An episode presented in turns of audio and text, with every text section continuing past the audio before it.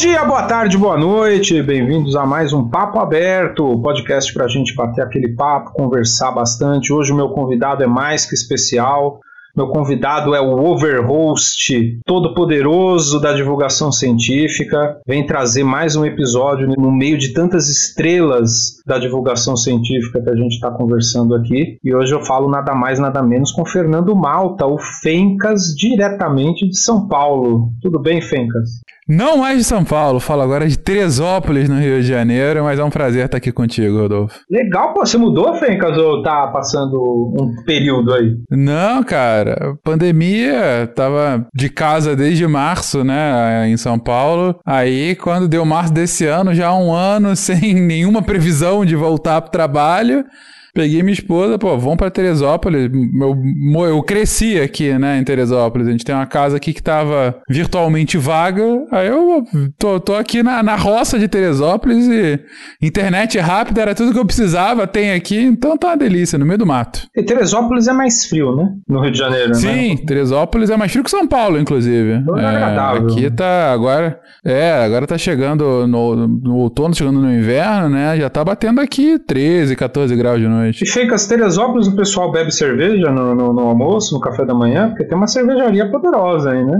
Tem duas cervejarias aqui bem grandes. Tem a Teresópolis e tem a cerveja local também. É, inclusive, tem, tem gente que antes da pandemia vinha para fazer excursão, né?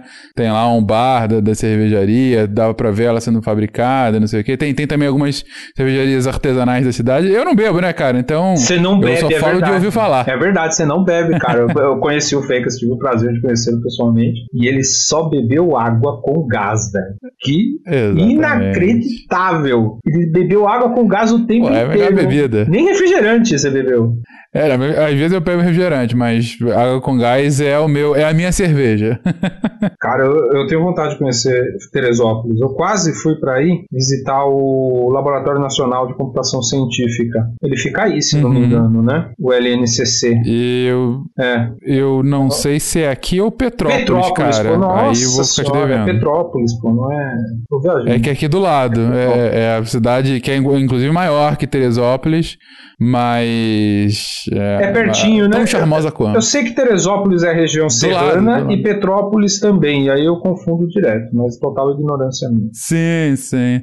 É na sequência aqui do, do Rio é, é Petrópolis, aí um pouquinho mais distante Teresópolis, aí um, ainda mais distante Friburgo. Lugar agradável. E me fala, Fenca, você foi para aí? Foi porque você só precisa de uma internet rápida para trabalhar? Mas é um grande mistério porque direto você tem que explicar com o que você trabalha no Twitter ou no grupo do então conta pra gente agora falando que é mais. E o seu poder de síntese é uma coisa, aliás, já elogiando, inacreditável. Com que você trabalha, Fencas? Cara, eu, eu sou formado em Relações Internacionais, eu tenho pós em Gestão Ambiental e mestrado em Engenharia Ambiental, né? E eu comecei minha carreira trabalhando com sustentabilidade corporativa, né? Apoiando o setor privado, principalmente, a, a integrar questões socioambientais no, no seu dia a dia. Né? Trabalhei no início num conselho de empresas, né? uma espécie de associação empresarial, fiquei lá durante uns cinco anos. Depois eu comecei a trabalhar com consultoria. Né? Primeiramente trabalhei em consultoria para é, essas empresas, para grandes empresas, né? e já tem três anos eu migrei um pouquinho de área, continuo trabalhando com sustentabilidade, mas num nicho ainda mais específico que é finanças. Então, eu, hoje eu trabalho numa consultoria de finanças sustentáveis, uh, que atua junto a empresas, mas principalmente junto a instituições financeiras, com o objetivo de apoiá-los na integração de questões ambientais, sociais de governança na estratégia do seu negócio, né, no seu dia a dia. Então, é apoiar um banco a como fazer é, um processo em que você considera questões socioambientais no seu filtro de crédito como apoiar uma gestora de ativos que investe na bolsa, a como fazer um processo ou uma ferramenta para melhor selecionar uma empresa listada, uh, também utilizando um critério socioambiental, ou como apoiar uma empresa a melhor se comunicar com seus investidores para mostrar o que ela já faz, ou desenvolver algo bacana para ficar mais, mais vendável né, para potenciais investidores, e muitas outras coisinhas, né? Mas assim, esse é o cerne, e nessa consultoria eu tenho como função o gerente de negócios. Eu sou o cara que fala com o cliente para entender o que o cara precisa é, e traduzir em serviços aqui que a gente, é, que a gente vende uh, ah, para depois o pessoal das áreas técnicas efetivamente tocar. Você habilita então, novos, novos entrantes de negócio para a empresa. Exatamente. Muito bom, muito bom. Exatamente. Cara. E isso explica né, já o seu ativismo nessa parte ambiental, essa preocupação, as, as inúmeras hashtags de fora Salles. Cara, não dá, não dá pra ser conivente com, com as merdas do governo, né, como. cara? Especialmente do ponto de vista ambiental, que é um que de fato tem o mais conhecimento de causa, né? Cara, o que a gente tá passando agora é um absoluto. Não é nem descaso, porque descaso seria lavar as mãos e não aparecer pro trabalho, é jogar contra, né? E, então, assim, tá, tá bem complicado. Tá bem complicado, assim, é isso que tá interessante aqui. Interessante e complexo, claro, uh, que, por um lado, tá bem complicado a ação governamental como um todo, de um ponto de vista ambiental, tanto pelo MMA quando, como pelo Itamaraty, né? É, que agora diminuiu um pouco quando saiu Ernesto Araújo, mas enfim, continua complicado a, a, os posicionamentos brasileiros e, de fato, as ações governamentais, mas está havendo uma agenda paralela puxado pelo setor privado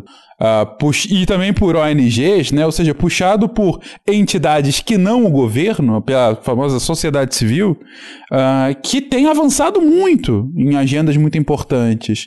Tanto que ano passado uh, ficou estabelecido que começou o que se chamou de Tsunami ASG. Né? ASG é um acrônimo para Ambiental, Social de Governança, que é uma outra forma de falar sustentabilidade. Né? É... E o setor financeiro brasileiro começou a entrar de cabeça no tema, né? Ele, de fato, começou a investir, e em alguns lugares investir pesado em, em como considerar esse ASG na hora da, do investimento. E aí, quando quem tem grana começa a introduzir esse filtro, quem quer a grana tem que se adequar a isso, né? E é por isso justamente que a gente trabalha com quem a gente trabalha, porque a gente trabalha no cerne do capitalismo, né? É, tem algumas discussões sobre como tornar o sistema melhor. Vai ter gente que vai falar que a única forma de melhorar o capitalismo é destruir o capitalismo e colocar alguma coisa no lugar. E assim, é uma, é uma posição. É uma posição. Não, não, é, não concordo com a posição em si, digo, não é uma coisa que eu defenda, porque destruir o capitalismo e colocar alguma coisa no lugar, a gente nunca sabe qual vai ser essa coisa que vai colocar no lugar, né? Sem contar com a, a dificuldade prática que é a destruição desse sistema econômico, social, político que já vigora nos últimos 3, 4 séculos. Mas, e uma outra opção, um pouco mais conservadora, assim, por um lado, mais, mais factível, é você tentar reformar o sistema por dentro, né? E a melhor forma de reformar o sistema capitalismo é mobilizando o próprio capital. É, de fato, falando com quem tem a grana, né? Fazendo, direcionando os esforços de quem tem a grana para pelo menos dirimir o impacto que, que, que causa e, eventualmente, causar algum impacto positivo no meio ambiente e na sociedade. E no final do dia é o que a gente tenta fazer. Não tô falando que a gente vai sozinho salvar o mundo só fazendo o que a gente faz, mas a gente tenta dar a nossa parcela indo nessa direção. Cara, você chegou, você respondeu já duas perguntas minhas pra frente, porque eu queria criar um milestone, né?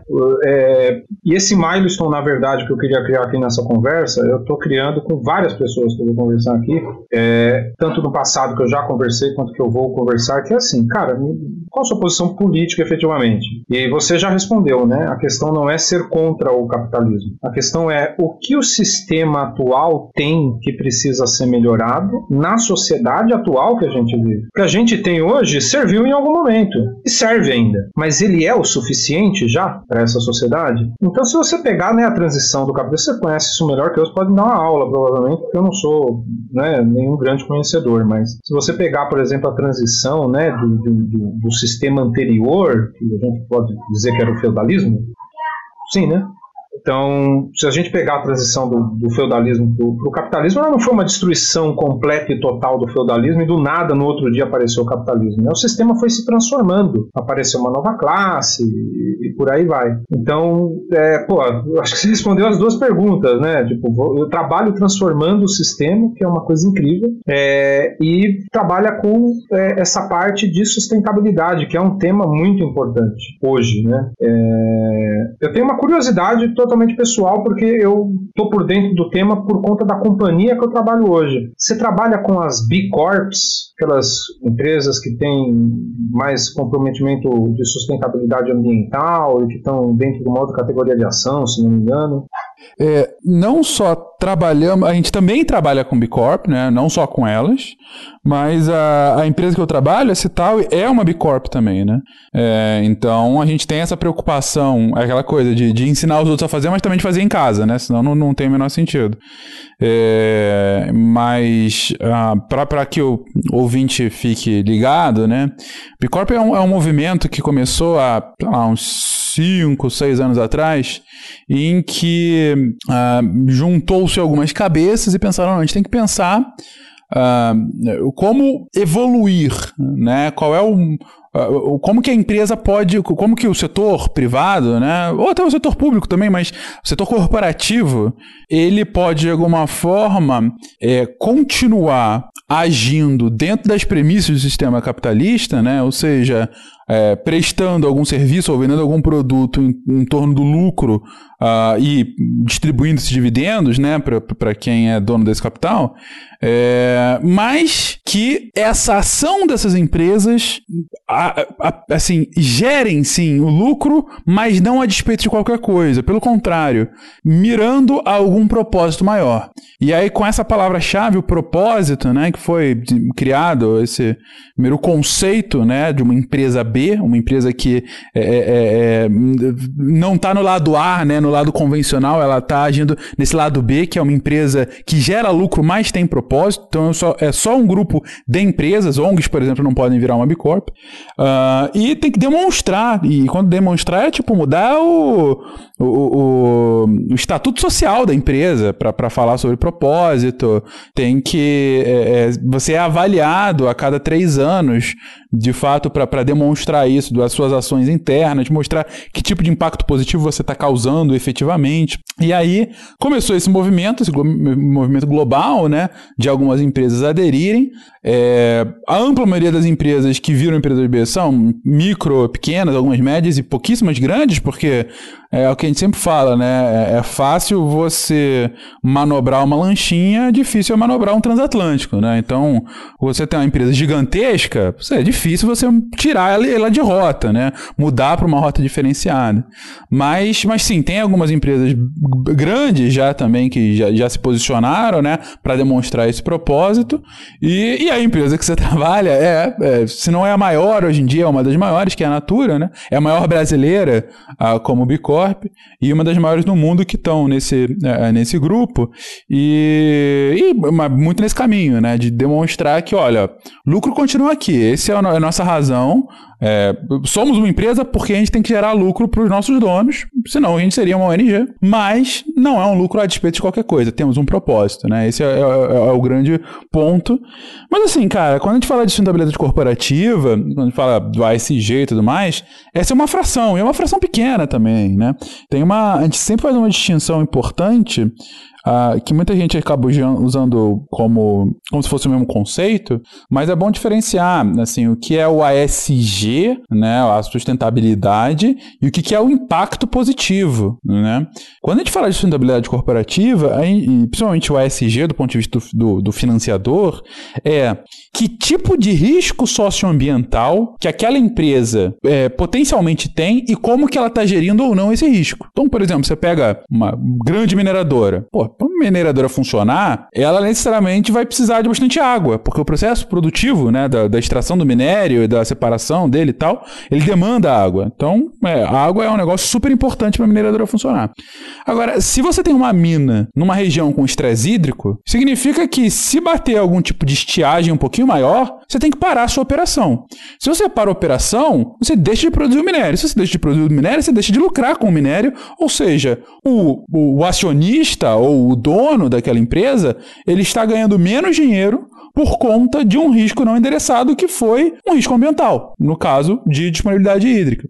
Então, para aquela empresa se adequar a isso, ela tem que entender se naquela região é uma região de estresse hídrico, se é de estresse hídrico, que tipo de ações ela pode mitigar esse risco ou endereçar da melhor forma possível, até eventualmente não ter a mina ali, porque não tem nenhum tipo de, de ação para mitigar, ou não, não vou mitigar, mas vou saber que aquele é um risco e vou, vou pagar por ele, enfim, porque para mim faz sentido e tal. O ponto é, a questão da sustentabilidade corporativa é você dar uma, um novo filtro para que a empresa saiba o tamanho da merda que ela pode causar na natureza, na né, sociedade, e o tamanho do rebote que isso pode vir para ela depois. Inclusive e principalmente com relação à própria operação e, e à lucratividade dela. Isso é sustentabilidade corporativa.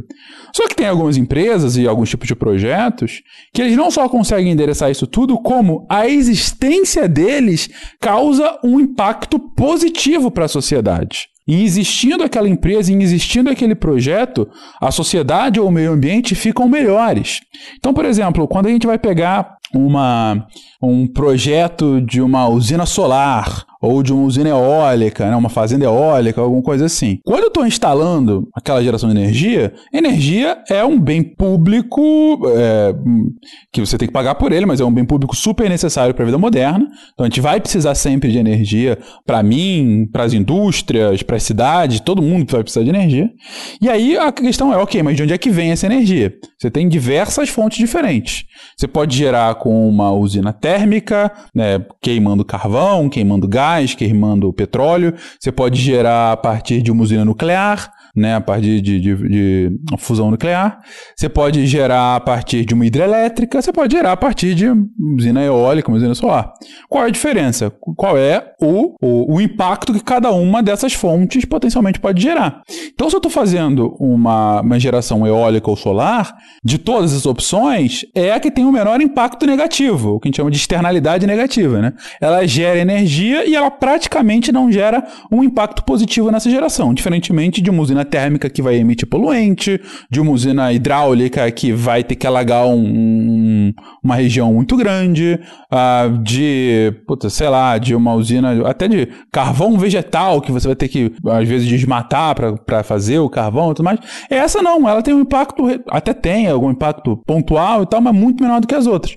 Ou seja, a mera existência de uma usina solar e uma usina eólica, elas causam um impacto positivo para o meio ambiente, porque ela faz com que o país gere energia, mas que não seja uma energia suja. Ou seja, é um impacto positivo. Outro setor que é muito óbvio, saneamento. A partir do momento que eu tenho expansão do saneamento ah, em regiões periféricas, eu não só evito que cocô vá ser jogado direto no rio, ou lixo industrial vá para algum lago ou coisa assim, como, ao mesmo tempo, eu sirvo a população daquela região periférica com um bem básico, que é a distribuição de água e coletar o cocô da pessoa para não ficar do lado dela. Né? Então, assim, saúde, impacto... Exato, saúde e todas as consequências a partir daí. Ou seja, a mera existência de mais saneamento, ela gera um impacto positivo para a sociedade e para o meio ambiente. Isso é impacto positivo, muito além da sustentabilidade corporativa do ASG mais convencional. E daí essa diferenciação que eu acho importante. Cara, incrível, porque esse, esse assim, eu enxergo alguns assuntos, né, que estão muito na crista da onda, né? É, que estão realmente vão drivar o futuro, né? Vou colocar drivar, mas que vão direcionar o futuro. E tem alguns assuntos dentro da minha área que são muito mais habilitadores, mas eu acho que essa parte ela é muito importante porque ela muda a forma de fazer negócio. Ela muda a forma como a sociedade se estrutura para fazer negócio e como a sociedade enxerga fazer negócios, né? É, é algo que depende muito. E aí eu vou te trazer para um outro lado já que é, é, é, algo que depende né, de, de um pouco de parar e pensar e, e, estudar. Não é algo tão, tão simples, tão operacional, tão, tão batido. Né? É, é uma quebra de paradigmas que a gente tem que encaixar no modelo, enfim. É, é algo complexo, né? Ponto. É, como a minha pergunta é, cara, é, você gosta naturalmente de coisas complexas e, e, como que você parou sendo um cara de relações internacionais é, com mestrado em engenharia ambiental, parecendo eu, Pedro. Saiu da faculdade para fazer pós-graduação na medicina. Tudo bem que era com TI, mas enfim. mas engenharia ambiental, que é, que é um tema, pô, você, você pensou lá na frente, né, quando você, quando você fez isso. E, e, e, de onde veio essa paixão por divulgação científica tua? Eu acho que essas bostas estão tão, tão bem relacionadas. Ah, então, é, né? Eu, eu fiz relações. Então mesmo. É, é, é, é, eu fiz relações internacionais por. Cara, eu lembro bem, acho que o dia que deu realmente o estalo que eu quero estudar isso, né? Eu tava. Eu ia fazer física, né? Até o segundo Caraca, ano do ensino médio eu física. tava. Ia Mas fazer aí a gente física. ia ter o pena, sempre... porra. Pois é, você vê só. É... Que bom que eu fui pra Rio, é, então. Né? Tem o pena e você, né? Ganhamos. É, mas é, eu ia fazer física até o segundo ano, sempre gostei muito de física, achei sempre fascinante. Eu gostei muito de matemática também, química um pouco menos, mas também curti e tal. Sempre gostei de exatas pra caramba. Mas é, no segundo ano, quando eu estava justamente para fechar se eu ia por esse caminho mesmo ou não, eu lembro bem que eu estava. Eu também sempre gostei muito de história e de geografia e de política, né? Como geografia, principalmente geografia política, né? E, e eu estava é, vendo é, justamente. Uh, um bombardeios americanos no Iraque, né? É, era pós 11 de setembro, né? Tinha começado a guerra nos Estados Unidos lá no Iraque. Eu lembro bem, eu tava no quarto, uma madrugada, assim, tava meio que passando Jornal da Noite, sabe? Aquela coisa assim da Globo. E aí mostraram lá, não, estamos com imagem ao vivo de Bagdá e parece que os Estados Unidos vai começar um ataque. E aí mostrou a imagem e com som. E aí, de repente, tava calmo, né? Tava, sei lá, no início do dia lá. E, e aí, de repente, começou a tocar uma sirene. E aí, eu, quando tocou a sirene, eu falei, caralho, imagina se eu tivesse lá, cara. Imagina a cabeça de uma pessoa que fala: eu entrei, eu não, né? Meu país entrou em guerra com os Estados Unidos Tá soltando uma sirene agora significa que a gente vai ser bombardeado por caças americanos, por bombardeiros americanos, em alguns minutos. Que e merda, sabe? Imagina um desespero. Não, exatamente. E, e assim, eu só queria viver minha vida e de repente eu posso morrer do nada. E eu fiquei, sabe, aquela, aquele exercício de empatia, de tentar imaginar que merda que devia ser a, a pessoa que estava naquele momento, assim, na, naquela posição. E aí foi nesse dia que eu fiquei começando a refletir mais de, pô, mas o que, que leva, né, a chegar de fato a isso? Como eu disse, eu sempre gostei muito de história e de política, sempre estudei, mas acho que foi o primeiro momento em que você, sei lá, é, tira um pouco, que você tira um pouquinho do, do a, a história e você vê a história sendo feita, né? Você tá vendo, isso aqui vai ser contado, sabe? Meus filhos vão aprender sobre essa guerra aqui. Eu tô vendo aqui agora as consequências e falei, não, e, porra, gente morrendo por conta de nacionalismo. Por que, que as pessoas morrem por, por, de nacionalismo, né? Eu lembro que foi nessa época que eu comecei a ler um pouquinho sobre as guerras na Iugoslávia, né? Logo depois da queda do, do, do Muro de Berlim. É, eu comecei a ler sobre a, a, o genocídio de Ruanda, foi um negócio que depois eu estudei bem na faculdade. você gravou um, um, um, um um Team Spin naquela época, né? Inclusive, sobre isso. Não, foi um, uma... Notas. Um, notas, notas históricas sobre, sobre Ruanda, exatamente. Que sempre foi um negócio que ficou na minha cabeça. Eu, eu lembro quando eu vi pela primeira vez aquilo, foi antes, inclusive, daquele Hotel Ruanda, excelente filme, né? Que conta justamente isso, mas eu, eu vi no, eu li num livro uma passagem sobre isso, e eu li os números falando assim: ah, 300 mil pessoas que morreram em 24, 200, 300 mil pessoas que morreram em 24 horas. Falei, caralho. Como assim, né, cara? Imagina, cara. Como assim? É muita gente. Por quê? E assim, eram vizinhos matando vizinhos. Que porra era aquela? Por que que, que, que, que se leva a isso? E aí eu comecei a ficar mais bitolado com relações internacionais, sabe? De tentar entender esses fluxos complexos, né? Que levam uh, os países a fazer o que fazem, né? E o que levam as pessoas a fazer o que fazem. Entrei na faculdade, pô, curti bastante a faculdade, achei é uma faculdade muito teórica, né? Pouquíssimo prática. Então, do ponto de vista profissional, é, é bem complicado, né? Se você está ouvindo isso, quer fazer relações internacionais, é ótimo para você virar acadêmico, muito divertido. Agora, qualquer outra coisa, pense duas vezes, porque realmente não dá muito. Embaixador, né? Muito. Hã? Embaixador, chanceler, sei lá. É, não. A não ser que você queira, de fato, ir para Itamaraty, eu, nunca foi meu interesse. Eu, eu, eu queria estudar, mas eu não queria. Nunca tive vontade de, de, de fazer a prova lá do Itamaraty. É, diferentemente dos meus amigos, que entraram muito pensando nisso e tal, eu, eu nunca, nunca cogitei. Mas aí, na faculdade, fui vendo vários assuntos, né? A faculdade RI é interessante, eu sempre brinco, né? A gente fala que a gente ganha um oceano de conhecimento com centímetros de profundidade. Porque você tem que aprender de tudo um pouco, porque relações internacionais é tudo. Você tem que aprender sobre uh, direitos, você tem que aprender sobre meio ambiente, você tem que aprender sobre, sei lá, política energética global, sobre violência e armas, sobre direitos humanos, porque tudo isso acaba indo. Então, assim, eu tenho amigos que foram trabalhar com patente, porque a gente aprende um pouquinho de direito internacional, tem questões relacionadas à patente, diversas coisas.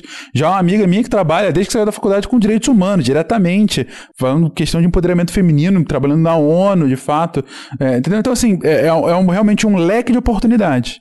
E dentro das disciplinas, uma das que eu achei mais interessante era meio ambiente, porque meio ambiente era, para relações internacionais, é um pouco ruptura. Porque, cara, quando dá merda no meio ambiente, não existe mais fronteira, né? Dá merda para todo mundo. A gente tá falando de mudança do clima, a mudança do clima não, não respeita a fronteira entre o Brasil e a Argentina.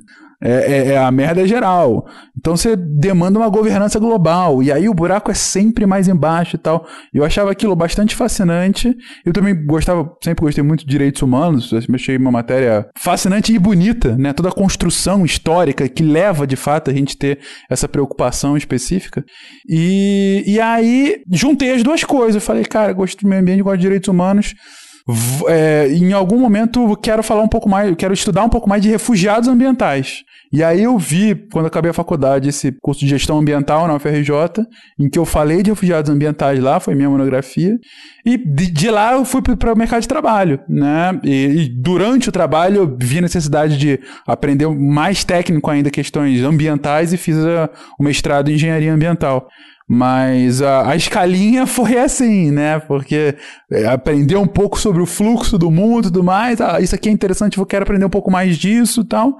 É, e, e foi isso. É, é, acabei vindo parar em finanças sustentáveis, que tem muito a ver com relações internacionais também, muitos pontos, mas ao mesmo tempo não tem nada a ver. É, é outro mundo.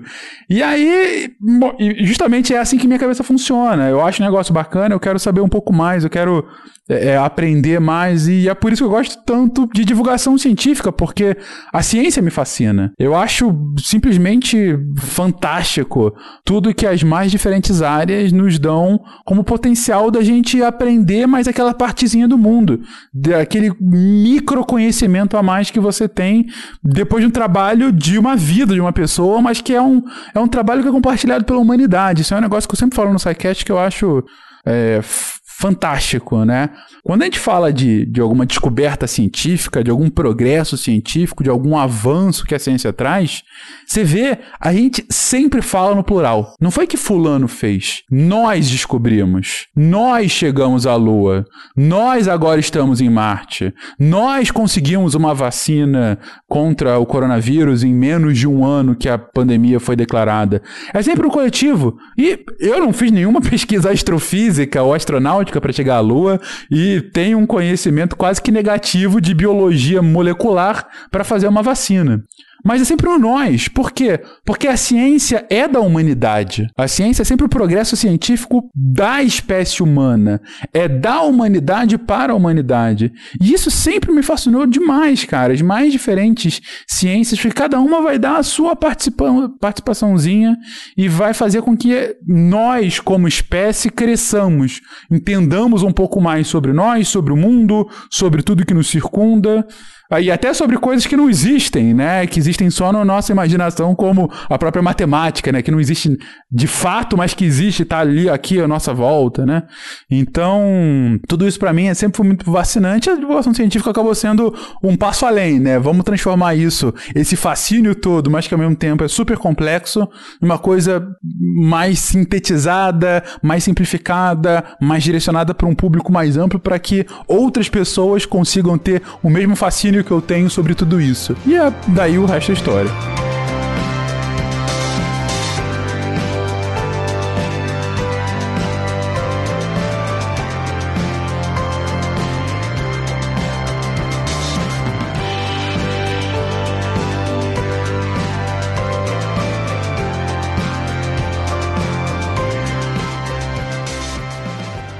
Cara, eu tenho duas perguntas. Uma é uma provocação. Lá de trás, quando você começou a dizer o porquê que você estudou relações internacionais, você se questionou sobre por que, que as pessoas morrem por isso. Então, a, a minha pergunta é se você acha que Samuel Johnson estava certo. O nacionalismo é o último refúgio do canalha, realmente? é, cara, eu não falei que ia ser fácil cara... estar aqui. Ah, Samuel Johnson, olha, é, nacionalismo, cara, é um negócio muito maluco.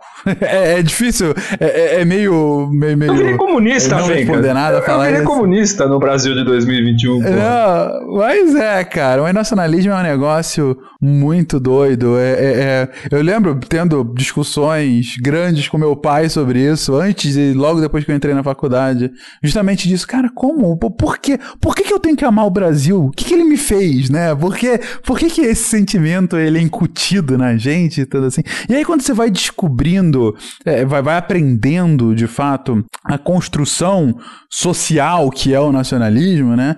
Porque é, é, essa é uma das coisas mais malucas e mais inteligentes do nacionalismo, né? Se você não parar para pensar nele, você dá como dado. Você toma ele como, assim, nacionalismo existiu, se sente, a gente... se sente é culpado é por não exercer em algum momento, né? Exatamente. É maluco, Parece que é um negócio natural. Se eu, eu nasci brasileiro, tenho que ser brasileiro. É quase um imperativo, mais do que um imperativo moral, é quase um imperativo biológico. Eu não posso me desamarrar disso e tudo mais. E, e, e, não, é uma construção histórica muito específica a partir de, sabe, aqui, ali, foi, foi de um lado, foi do outro, foi do lado, e essa foi uma é, é, é, foi uma evolução, de fato, no sentido quase biológico da palavra, porque foi o sistema político-social que conseguiu sobreviver às mudanças históricas desde o século XV para cá, como o mais apto a perdurar agora e, e, e continuando a ser uma força hiper decisiva na história do, de vários países. A gente viu aqui agora há pouco o Trump perdendo uma eleição e a galera, inflada por um sentimento nacionalista, sim, porque ele trabalhava muito a questão do nacionalismo, vai e, e, e invade o próprio é, é, representação do que, que é o Estado americano, né? É, e, e, de onde estão os representantes do povo, porque eles não eram os representantes verdadeiros do povo, né? Porque eles não estavam elegendo quem é o verdadeiro escolhido por, pelo povo e por Deus, né? Também já estava nesse nível, assim como aqui também. É, então é um negócio muito doido de, de, de fato, quando você para para refletir, assim. E, cara, é, acaba sendo um. O nacionalismo puro acrítico, ele é extremamente rasteiro. Ele é. Ele é. Ele beira o irracional. Ele beira o irracional. Eu vou fazer o que você faz no SciCast. Eu vou tentar resumir o que você falou. Ele é puramente rasteiro, tá ok? É, é isso. Ele beira a irracionalidade, né? É, e, e, não que não haja qualquer ganho por conta disso. Horas, o Estado como a gente conhece no século XXI, ele só é, foi possível por conta do Eu aprendi isso com você, tá? Não sai que é resto, inclusive, é, mas, porque eu... Mas é, é isso. Eu não, eu não tinha. Eu não sou um estudante de história, gosto do assunto, mas você explicou isso num cast, cara. Eu não vou lembrar o nome agora, também eu falho a memória porque eu tô ficando velho, mas. É, é que você falou da construção cultural, de identidade de um povo, da, da, da própria união como um todo e a importância do nacionalismo disso. E eu falei, caramba, né? Eu, eu, eu, quando eu era adolescente, eu era anarquista. Então eu rechaço o nacionalismo, de certa forma, né? E, e você explicou, eu falei, caramba, puta, é verdade, tem uma relevância. É, mas é o que você falou, né? A partir do momento que você se, se você tira a sua necessidade de fazer críticas ou de entender algo, é, é rasteiro, né? Tá ok? É, absolutamente. É, é, é, por isso eu tô dizendo, o, o, nacionalismo acrítico. Porque, cara, eu sei da origem, uh, sei como que a gente chegou aqui, sei como que ele foi construído, porque foi uma construção política muito orientada ao longo das décadas aqui no Brasil, pra gente chegar como a gente está aqui agora. É, sei bem, então, que esse sentimento nacional que há mais de 30 anos me é ensinado que eu tenho que amar meu povo de forma, uh, enfim, acima de qualquer coisa, acima de todo, né? Brasil acima de tudo. É, eu sei como foi formado eu critico muitas das passagens que levaram para essa formação. Mas ainda assim, quando chega na Copa nas Olimpíadas, eu sou o torcedor fanático. É, porque é um negócio tão maluco que, que faz parte, da, às vezes, da sua própria identidade. E, e aí que tá o seu grande trunfo e, ao mesmo tempo, a grande é, é, é, perversidade. Porque o grande trunfo é justamente isso. O, o Estado, como a gente só conhece hoje, essa configuração política que a gente conhece hoje, só foi possível pelo nacionalismo. Para ter um Estado tão grande como o Brasil, como os Estados Unidos, como outros, assim, ou formações, sabe, de estados como a gente tem, como a, em algum momento a Itália fez uso disso, a Alemanha, pro bem e pro mal, também fez uso muito disso, a França, claro, um dos berços de nacionalismo e tudo mais. É, mas o, a perversidade é justamente você, às vezes, é, é considerar aquilo como parte da sua identidade. Se um negócio é parte da sua identidade e alguém te fala que isso é besteira, o que, que, é você? Entendeu? E, e, aí eu entendo, não que eu concorde e não que eu vá apoiar, pelo contrário, eu sempre vou combater, mas eu consigo racionalmente entender o porquê do ufanismo, inclusive do ufanismo político, muitas vezes. Porque são políticos que utilizam essa construção identitária como forma de cooptar corações e mentes cooptar para aquele, para aquele ideal muito claramente direcionado por aquele político. Que, bom, Bolsonaro está fazendo isso desde antes de se eleger, mas não foi o primeiro e também não vai ser o último. Mas é o que tem agora. Mas ele, a construção cultural de um fanismo nacional muito claro, é, pautado em uma pauta conservadora da família, é, muito pautado também na religião do país como um país cristão. Ah, isso, cara, é, é muito muito facilmente, não é facilmente percebido, isso é óbvio, essa é a, a, na verdade, foi a única pauta política dele, ele não tinha um plano de governo, ele tinha essa, é, esse, esse panfletário, né, que, que, que ele fez ao longo de toda a campanha e que continua fazendo como presidente. É, a questão é, se você tira isso, o que, que fica? Dele e das pessoas que acreditam cegamente nele. E aí fica uma casca vazia. E fica uma casca vazia. E esse é o perigo, porque a pessoa não quer ficar uma casca vazia. Porque a pessoa é uma pessoa que tem sentimentos, é uma pessoa complexa, uma pessoa que, que quer pertencer. Isso é uma das coisas mais fortes do, do nacionalismo. A gente gosta de pertencer a alguma coisa maior do que a gente. Torcida de futebol Todo é assim. Todo mundo é meio adolescente, né? No final das contas. A gente quer ser parte sempre, de um grupinho. Você né? Sempre quer. Você quer fazer parte de um grupo, cara. Você não quer fazer. As pessoas falam, ah, eu sou muito individualista. Claro, vamos ter aquelas pessoas mais ermitantes mesmo. Mas, em geral, o ser humano é um ser gregário. Ele quer pertencer a algum grupo. E ele, em geral, gosta de pertencer a alguma coisa que ele não possa controlar, que é maior do que ele. Em que ele acha que é importante a presença dele lá. Ele é importante como aquele elo, mas ele é muito maior do que ele. O nacionalismo é a, talvez o extremo disso do ponto de vista político. Mas, cara, torcida de futebol é isso. Por que que você tatua, o cara lá do, do, do Flamengo ficou conhecido no ano retrasado que tatuou uma camisa do Flamengo no todo o peito. Foi a, a, o peito dele todo é a camisa do Flamengo. O que, que faz um cara fazer isso? Esse amor incondicional a um time de futebol.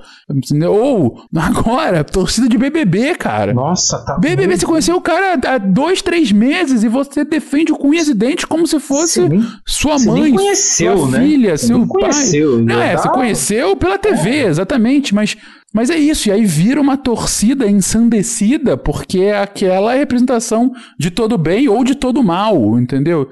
E o nacionalismo é isso, mas é isso com fins políticos, né? Então, ele. Por isso que ele é, ele é tão maluco. Ele é um negócio que é essencial pra gente entender o que, que a gente é hoje e perverso a ponto de fazer com que milhões de pessoas se matem. E, e é isso. E, e, e, qual é a. E como que a gente vai superar ele? Não sei. É o anarquismo? Não, não consigo ver, não, sendo bem eu franco. eu, não, eu não acredito mais nisso. Mas é, é, romântico, né? O anarquismo é, é, romântico. O anarquismo de verdade é romântico, não é essa coisa aí que falam na internet, de ah, sai quebrando tudo na rua, ou então anarcocapitalismo, que é uma bobagem adolescente também. Não, o anarquismo em si é meio romantizado, né? É, é, quase o comunismo também, que é um pouco romantizado. É, eu, eu, putz, cara, né? A gente pode tirar um monte de coisa do que você falou. Eu lembrei, por exemplo, quando você estava falando sobre o nacionalismo, você leu, você leu Sapiens, né? E eu acredito que várias pessoas que vão ouvir a gente, ou as poucas que ouvirem, vão ter lido Sapiens e o, o Harari faz uma definição incrível de religião. Ele fala os vários ismos são religião: catolicismo, protestantismo, é, comunismo, capitalismo, nacionalismo. É um tipo de religião, né? É algo que você dedica a uma fé porque de fato aquilo não existe. Então, é, é o que você falou, a gente né, acredita naquilo, se sente parte daquilo. É, eu, por exemplo, já fui muito mais. Ah, eu acredito que você tem que ser brasileiro, tem que amar sua pátria. Hoje eu não acredito mais nisso. Assim como eu deixei de seguir futebol, eu não sei o que aconteceu comigo. Eu virei uma pessoa muito azeda na minha vida. Mas, é, é, esse governo, esse governo, o Brasil de 2018 para cá me fez ficar mais ainda. Mas você, você coloca uma questão, eu vou te fazer outra provocação, cara, porque você abre a porta para isso e você é incrível, tá, vendo? Tá maravilhoso. É, você falou, por exemplo, você estava puxando. Eu vou emaranhar tudo que você falou aqui. Você falou da questão de fronteiras, né? Então você nasce e se identifica com o país. E a gente sabe que, a gente sabe, se, se alguém não sabe, saiba, que não existem fronteiras como elas são. As fronteiras, elas são limites de boa-fé, a maioria delas. Tem sim limites físicos, né? mas a maioria delas são limites de boa-fé, da bona fide, como a gente diz porque é, é uma ação humana que define uma fronteira. Então ela não existe no mundo real. A maioria delas não existe no mundo real. É, mas você fez um pensamento que ele é muito complexo. É, então, já que ontologicamente falando não existem fronteiras, você faz um pensamento colocando né, alguma coisa quase nova ordem mundial, tipo somos todos cidadãos do mundo, é, mas também colocando nacionalismo nesse jogo. Eu queria só subtrair o nacionalismo e falar o seguinte: você tem um pensamento sistêmico muito fora da curva, Fê. É, isso te permite, inclusive, conseguir é, resumir assuntos extremamente complexos no SciCast que são da sua área, porque você consegue fazer link com várias áreas. Isso é uma habilidade rara, né? Estou gastando cedo aqui com você, porque realmente é. é não, mas é mesmo, e porra, é, é mas assim, eu, eu acho que eu não tenho nem perto de você, mas eu tenho. Eu vou olhar para o cidadão médio. O cidadão médio tem essa capacidade? É, o cidadão médio pensa? Falta pensamento holístico para a humanidade no geral? Você acha que se as pessoas tivessem mais essa capacidade, fossem educadas para isso, a gente estaria melhor nessa situação? Não precisa nem falar do Brasil, mas nessas, é, é como você falou, de torcida, de divisões, de segregários de alguma forma. Você acha que a gente estaria mais unido se a gente conseguisse, como na média, pensar mais sistemicamente? Bom, primeiro eu acho que todo ser humano tem um potencial gigantesco de, de um pensamento crítico. Assim, não há.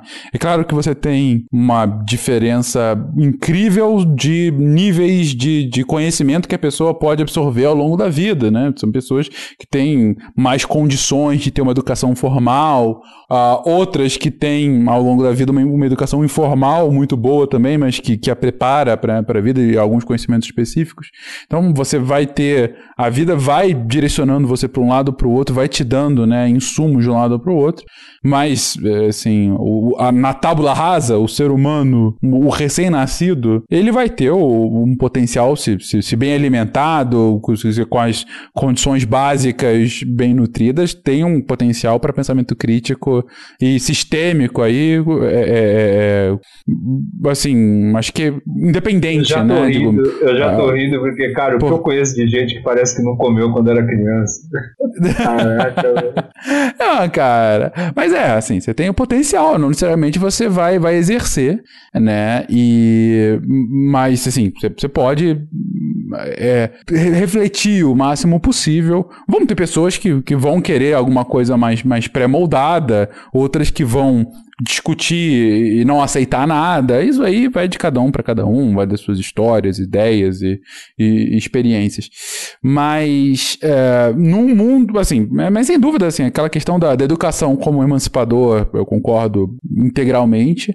Acho que uma população educada é uma população que vai tender a fazer escolhas mais racionais, não do, só de um ponto de vista utilitarista pessoal, mas mais racionais para aquele grupo, para pensar na sociedade como um todo. É, isso, acredito fielmente nisso. E, inclusive, esse é um dos motivos de eu gostar tanto da própria Constituição dos Direitos Humanos, porque a, a ideia né, inicial uh, que vem da, de todo o arcabouço de direitos humanos do sistema internacional é vamos fazer com que qualquer ser humano que nascer tenha, no mínimo, mínimo dignidade. Porque se o ser humano tem dignidade, ele vai ter potencial para ser qualquer coisa. Se você não rouba a dignidade do ser humano, cara, ele pode virar qualquer coisa. Então aí ele de fato vai poder fazer maravilhas.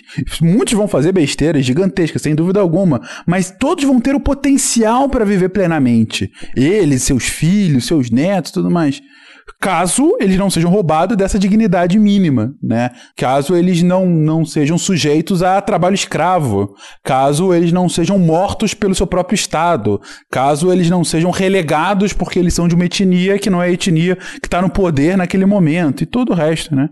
Que, que, que, que todo o arcabouço de direitos humanos tenta resguardar.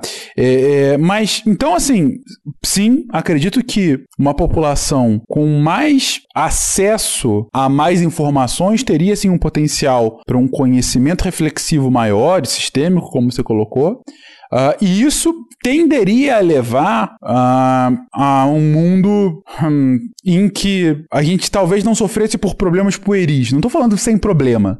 Sempre vai ter algum nível de problema, né? Os, os países mais bem educados do mundo continuam tendo seus problemas mas a gente tenderia a ter menos problemas idiotas, que, que não precisariam existir, sabe? É, desde coisas simples como pensar em formas coletivas para erradicar doenças que a gente já sabe como erradicar, só que não tem vontade política para isso, sabe? Aquelas famosas doenças negligenciadas. E que, porra, milhões de pessoas morrem por ano porque você não tem vontade política e, e aporte financeiro para, de fato, erradicar essas doenças. Uh, até problemas mais complexos relacionados a como que a gente vai se relacionar de fato, né? E vamos tentar não nos matar no final do dia, né? Dado que somos humanos, dado que temos que viver em sociedade, vamos fazer com que essa vida coletiva seja a melhor possível, né? Seja baseado na, na famosa regra de ouro, né? Tipo, não faça outro que você não quer que faça contigo, cada um, na sua, cada um no seu quadrado, né? Uh, até construções mais complexas e regras e estatutos e códigos e tudo mais. Mas sim, é, a gente tenderia a, a, a ter uma, uma concertação um pouco melhor nesse sentido e, inclusive, poderia se focar em problemas mais, mais complexos, mais difíceis, mas continuariam acontecendo. É, em outras palavras, enquanto a gente tiver, por exemplo, no Brasil e no mundo, gente morrendo de fome, é difícil você é, pensar soluções relacionadas a uma solução definitiva para a mudança do clima. Ainda que as coisas sejam relacionadas. Porque a solução definitiva para a mudança do clima exige um nível de concertação tão complexo, um nível de entrega, um nível de, de discussão e de confiança mútua entre estados absolutamente distintos outro, um com o outro, mas tão, tão complexo que a gente continua morrendo de fome e, é um, e esse é um problema mais simples. Entendeu? Assim, acaba que a gente, just, justamente. A gente já produz mais comida do que a gente poderia. Muito mais comida do que precisa. Tendo, morrendo pessoas. Esse é o negócio. Então, assim, você não. A gente não consegue pensar sobre soluções contra um meteoro que venha bater aqui na Terra. Ah, é super raro, quase não vai acontecer. Mas já aconteceu antes e pode acontecer de novo. E a gente não tem como pensar em soluções de coisas porque tem problemas muito mais graves e toscos aqui, é, entendeu? Então, assim, é, é, é, esse tipo de coisa. É, é, você tenderia a, a, focar mais a sua a sociedade tenderia a focar mais sua atenção em problemas mais complexos e de forma mais concertada e não essas coisas simples e às vezes toscas, né, e tristes que continuam acontecendo. A resposta vai ser meio meio óbvia, mas eu acho importante tecer sobre, sabe, o, o assunto um pouquinho. Se acredita e aí especificamente vou falar do SciCast, né, a divulgação científica, o projeto que você faz parte hoje, que você é um dos líderes, coopera realmente com, com isso? Você acha que a gente. A gente, porque eu, eu acabo gravando também o Spin, escrevia, então também me considero parte. Mas você acha que, que, que, a gente consegue, de alguma forma, ajudar nesse objetivo? Ou você acha que a gente fala para quem quer ouvir apenas? A gente está numa bolha? A gente está majoritariamente numa bolha, isso sem dúvida. É, a gente fala com pessoas, a maioria com as quais a gente fala são convertidos. É, são convertidos do ponto de vista de já entender o que a gente está fazendo lá e gostar do assunto tanto quanto a gente, se a gente não fala com tanto com públicos novos. É, mas tem uma porcentagem, sim, assim, de, de, de uma população é, que não é já esse convertido. Então a gente, eu, eu acho que a gente endereça o problema, sim, mas com impacto na borda. Na borda e bem distante, porque é um podcast, cara. É um podcast de gente que gosta daquilo falando sobre aquilo que gosta. E pra gente que também curte ou que começa a se interessar pelo assunto. É, tem a sua contribuição? Tem, mas é uma contribuição limitada. A gente também não pode pensar que a gente vai mudar o mundo só fazendo isso, mas parte da mudança é também fazer isso, né? E por e esse é um dos, dos motivadores que faz com que a gente gaste algumas horas por semana é, fazendo aquilo sem qualquer tipo de, de, retorno, que não a satisfação de fazer aquilo, né? É, então, é, é, é acho que, cara, se tivesse divulgação científica em muito mais lugares, você teria, claro, que um impacto muito maior, né? Sem dúvida alguma, não precisava nem dizer. Uh, e a gente dá a nossa contribuição da forma como dá para dar, pensando em formas diferentes, de chegar a públicos novos, e aí de repente, poxa, vamos falar com criança, que tal? Vamos fazer o Psykids, bacana. Vamos mudar aqui o esquema e falar sobre coisas mais de cultura pop, talvez, trazendo no contrafactual. Vamos, sabe, e vai para cá, vai para lá, vai para lá, mas sempre de uma forma limitada. É, essa se despertar do pensamento crítico é um troço extremamente complexo, arraigado no sistema educacional, com certeza, e no próprio a cultura da população, que, que vai querer encarar a ciência como uma ferramenta para o bem dela e não como um troço científico que às vezes vai dizer coisas que eu discordo. E daí os cientistas estão errados e querendo mudar a minha vida, entendeu? Não, não, eu digo mais. Eu acho que eu, eu até gravei um, um, um, spin há um tempo atrás, foi o penúltimo, o último, não lembro que eu falo que por que, por que tá, porque é uma acusação geral né, da sociedade, eu acho que isso cabe dentro do pensamento holístico, sistêmico, amplo, crítico, de que ah, eu não confio na ciência porque a ciência muda de opinião, a ciência erra constantemente. E na verdade, a maioria das vezes, a ciência é linda, né? Eu sou um apaixonado, né? Eu segui carreira, entre aspas, eu não, não virei, eu não trabalho na área acadêmica, mas segui carreira de formação acadêmica, né? E, e, eu sou apaixonado por ciência. Mas ela não é reconfortante, né? É, é, é, pelo contrário, né? Ela muitas vezes ela é muito incômoda. Vide crise, né? Pandemia, coronavírus você tem lá uma previsão de que ia morrer X, um milhão de pessoas. Olha, já temos 400 mil, né? Então, assim, se, se nada é feito, as coisas acontecem. E quem está na frente do sofá e não quer ter pensamento crítico, porque dá trabalho ter pensamento crítico, cara, é extremamente incômodo, cara. Eu fico imaginando isso. Eu já tive situações aí de, de parentes, assim, que eu tentei explicar e eu vi que a pessoa começou a entrar em depressão. Eu falei, meu, esquece tudo que eu falei, segue o jogo, entendeu? Acredita no que, o que ficar mais fácil para você acreditar, porque se a pessoa começa a entender, ela fica mal às vezes. E é o que você disse, é, muitos dos, das mensagens, das conclusões da, da pesquisa acadêmica são incômodas pra cacete. São coisas do tipo, cara, tamo mal pra caralho. Eu lido com mudança do clima o tempo todo, né? É um dos principais temas do, do meu trabalho. Cara, a mensagem é. Fudeu. A mensagem é fudeu. É, é, é, a mensagem em uma palavra fudeu.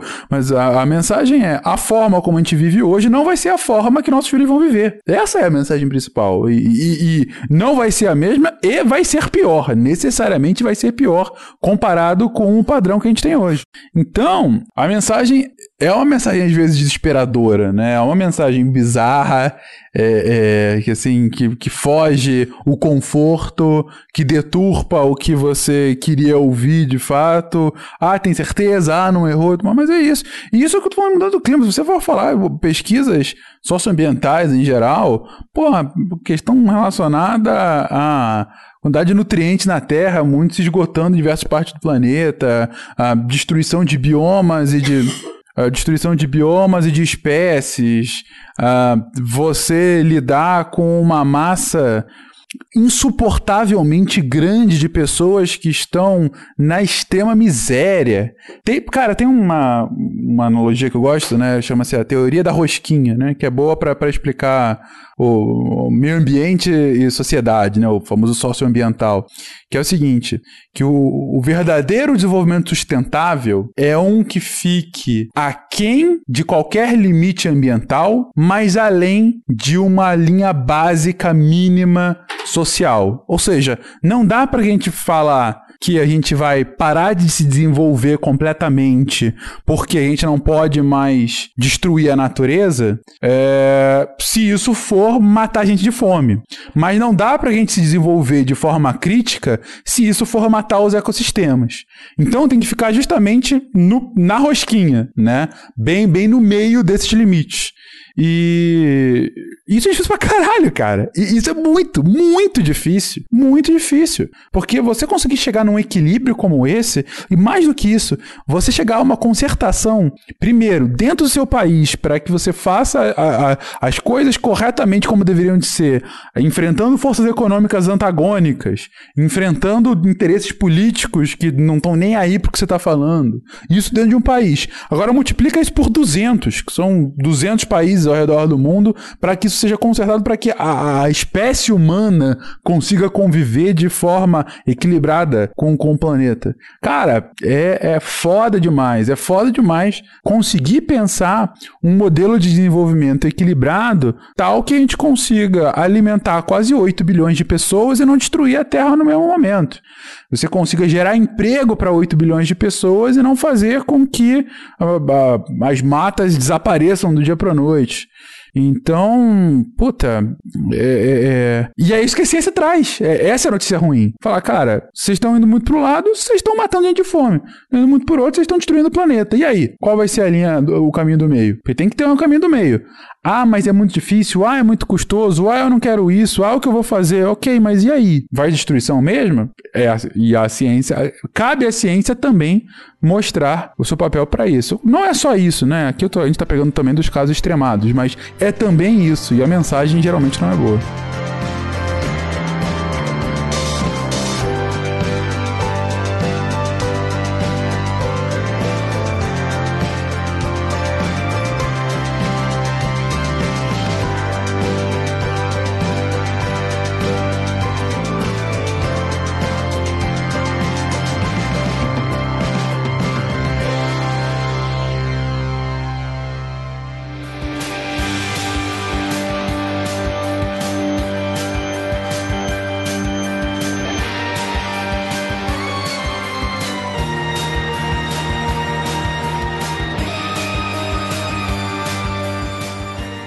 Fencas, pra gente encerrar, é, foi incrível, porque dá pra ficar aqui falando com o Fencas até 3 horas da manhã tranquilamente, né? Mas cara, tem que botar um ponto final, porque assunto não falta. É, cara, é uma enciclopédia, porra. Fencas, por que São Paulino, porra? Você é carioca.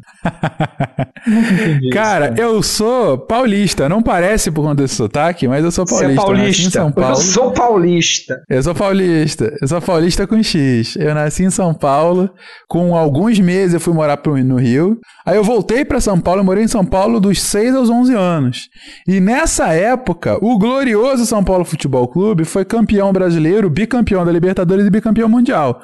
Aí eu me apaixonei, cara. Eu me apaixonei no São Paulo, lembro bem, quando meu pai me acordava para ver os jogos da Libertadores na altas horas da noite, sabe? Vendo, puta, lembro das finais de São Paulo na Libertadores, nos pênaltis e tal. Final 94 que a gente perdeu também nos pênaltis, lembro bem. E aí foi, foi, pô, o São Paulo era uma máquina naquele, naquela época. Lembro das finais lá, em, lá no, no Japão, Peraí, tanto quanto o Barcelona quanto o Milan.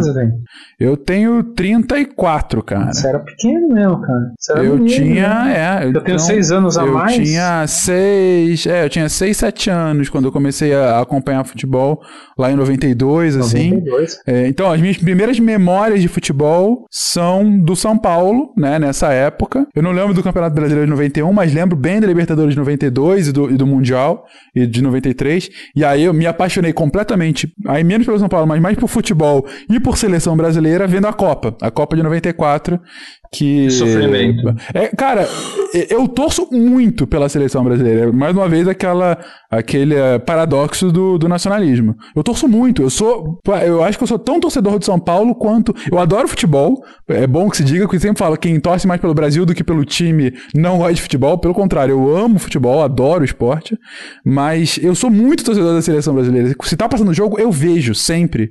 Eu gosto muito e gosto de torcer pra caramba. É, e eu acho que começou justamente nessa nessa época. Tá? Tinha oito anos quando eu vi lá ah, o Brasil sendo tetracampeão. E, puta, eu vi praticamente todos os jogos daquela Copa. Não do Brasil, claro, mas os outros também. Eu lembro, eu vendo sozinho Alemanha e Bolívia na estreia, né? Que foi o jogo de estreia. A Alemanha era atual campeã e tal. Caraca, lembro até hoje do, do, jogo. Do jogo foi dois... Qual foi o gol mais foda lembro, da Copa cara, de 94? Filho? O gol mais é. foda? Ah, do branco. Ah, eu... foi o do branco de falta. Aquele gol foi foda. E o, e o Romário deu aquela, aquela hiperextensão assim na lombar, sabe? Papacitou. Exatamente. Foda, é, exatamente. Cara, eu lembro de todos os gols do Brasil naquela Copa, né? Assim, lembro, posso descrever. Agora, o do branco, cara, é. Aquele jogo foi uma tensão inacreditável. Foi mais tenso que o jogo contra a Itália, do que a final. Foi, foi um negócio assim, porque a gente ganhando, abrindo 2 a 0 no início do, do segundo tempo, tomando aquele empate imbecil em cinco minutos, sabe? E aí o jogo, os caras pressionando, pressionando, pressionando. O maluco me acerta um chute, mas um chute maravilhoso. Aquelas bolas assim que foram colocadas quase que com a mão, assim. Pô, espetacular. Aquela Copa foi maravilhosa. Eu tenho muito mais lembrança da Copa de 94 do que já de 2002, mesmo a gente tendo ganhado as duas. É, eu também, eu não, eu não lembro nada de 2002, cara. Eu, mas de 94 eu lembro bastante. Mas era. Foi, foi, aí que eu me apaixonei por futebol. Foda. Finquinhas, obrigado. Obrigado por ter vindo. É... Espero que você tenha gostado. Prazer, cara. E eu, eu gostei bastante, achei muito bom o papo. Cumpriu o horário, né? Podia, podia, podíamos, podíamos continuar. Fique claro aí. Se você ouviu, gostou, quer o Fencas de novo aqui, a gente pode falar com ele de novo. Cara, assunto tem. É... Fencas, todo mundo sabe onde te encontrar, né? Qual que é teu Twitter mesmo? Fencas, arroba Fencas. Fencas, só... que eu não acredito.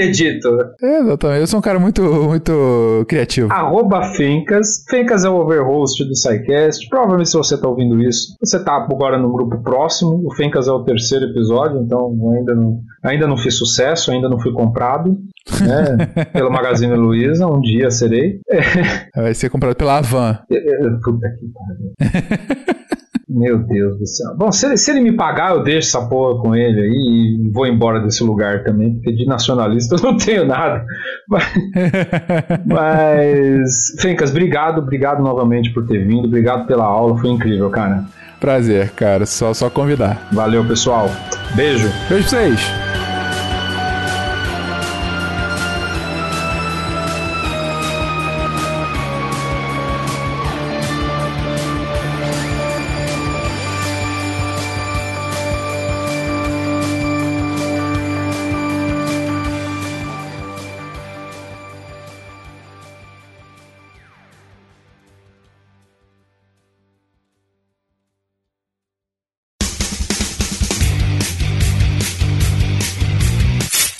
Cortes, edição de podcast.